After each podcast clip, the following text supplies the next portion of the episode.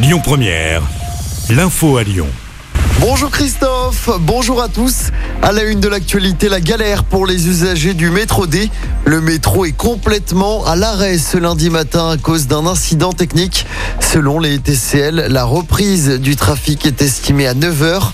Des bus relais ont été mis en place entre Gare de Vèze et Gare de Vénissieux. Dans l'actualité locale également, six policiers légèrement blessés ce week-end à Lyon après les débordements samedi faisant suite à la victoire de l'Algérie en finale de la Coupe arabe.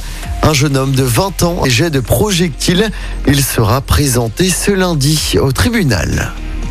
Des policiers également pris pour cible à Rieux-la-Pape. Des policiers municipaux ont été caillassés samedi en fin d'après-midi. Selon le progrès, un équipage Michelet, un jeune a été interpellé. Il n'y a pas eu de blessés parmi les policiers. Dans le reste de l'actualité, le gouvernement espère une adoption du pass vaccinal d'ici fin janvier pour une entrée en vigueur dans la foulée.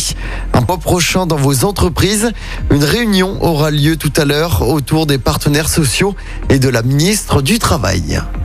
On passe au sport en football. La Duchère a perdu le derby finale de la Coupe de France. Une défaite, un but à zéro. À noter que la commission de discipline de la Fédération française de foot se réunira demain afin d'étudier les débordements des supporters lors vendredi soir. Pour rappel, le match avait été arrêté. Et puis toujours en football, quelle affiche pour les filles de l'OL en quart de finale de la Ligue des Champions? Le tirage au sort aura lieu ce lundi 22 ou le 23 mars prochain et le match retour la semaine d'après. Écoutez votre radio Lyon Première en direct sur l'application Lyon Première, lyonpremière.fr et bien sûr à Lyon sur 90.2 FM et en DAB+. Lyon Première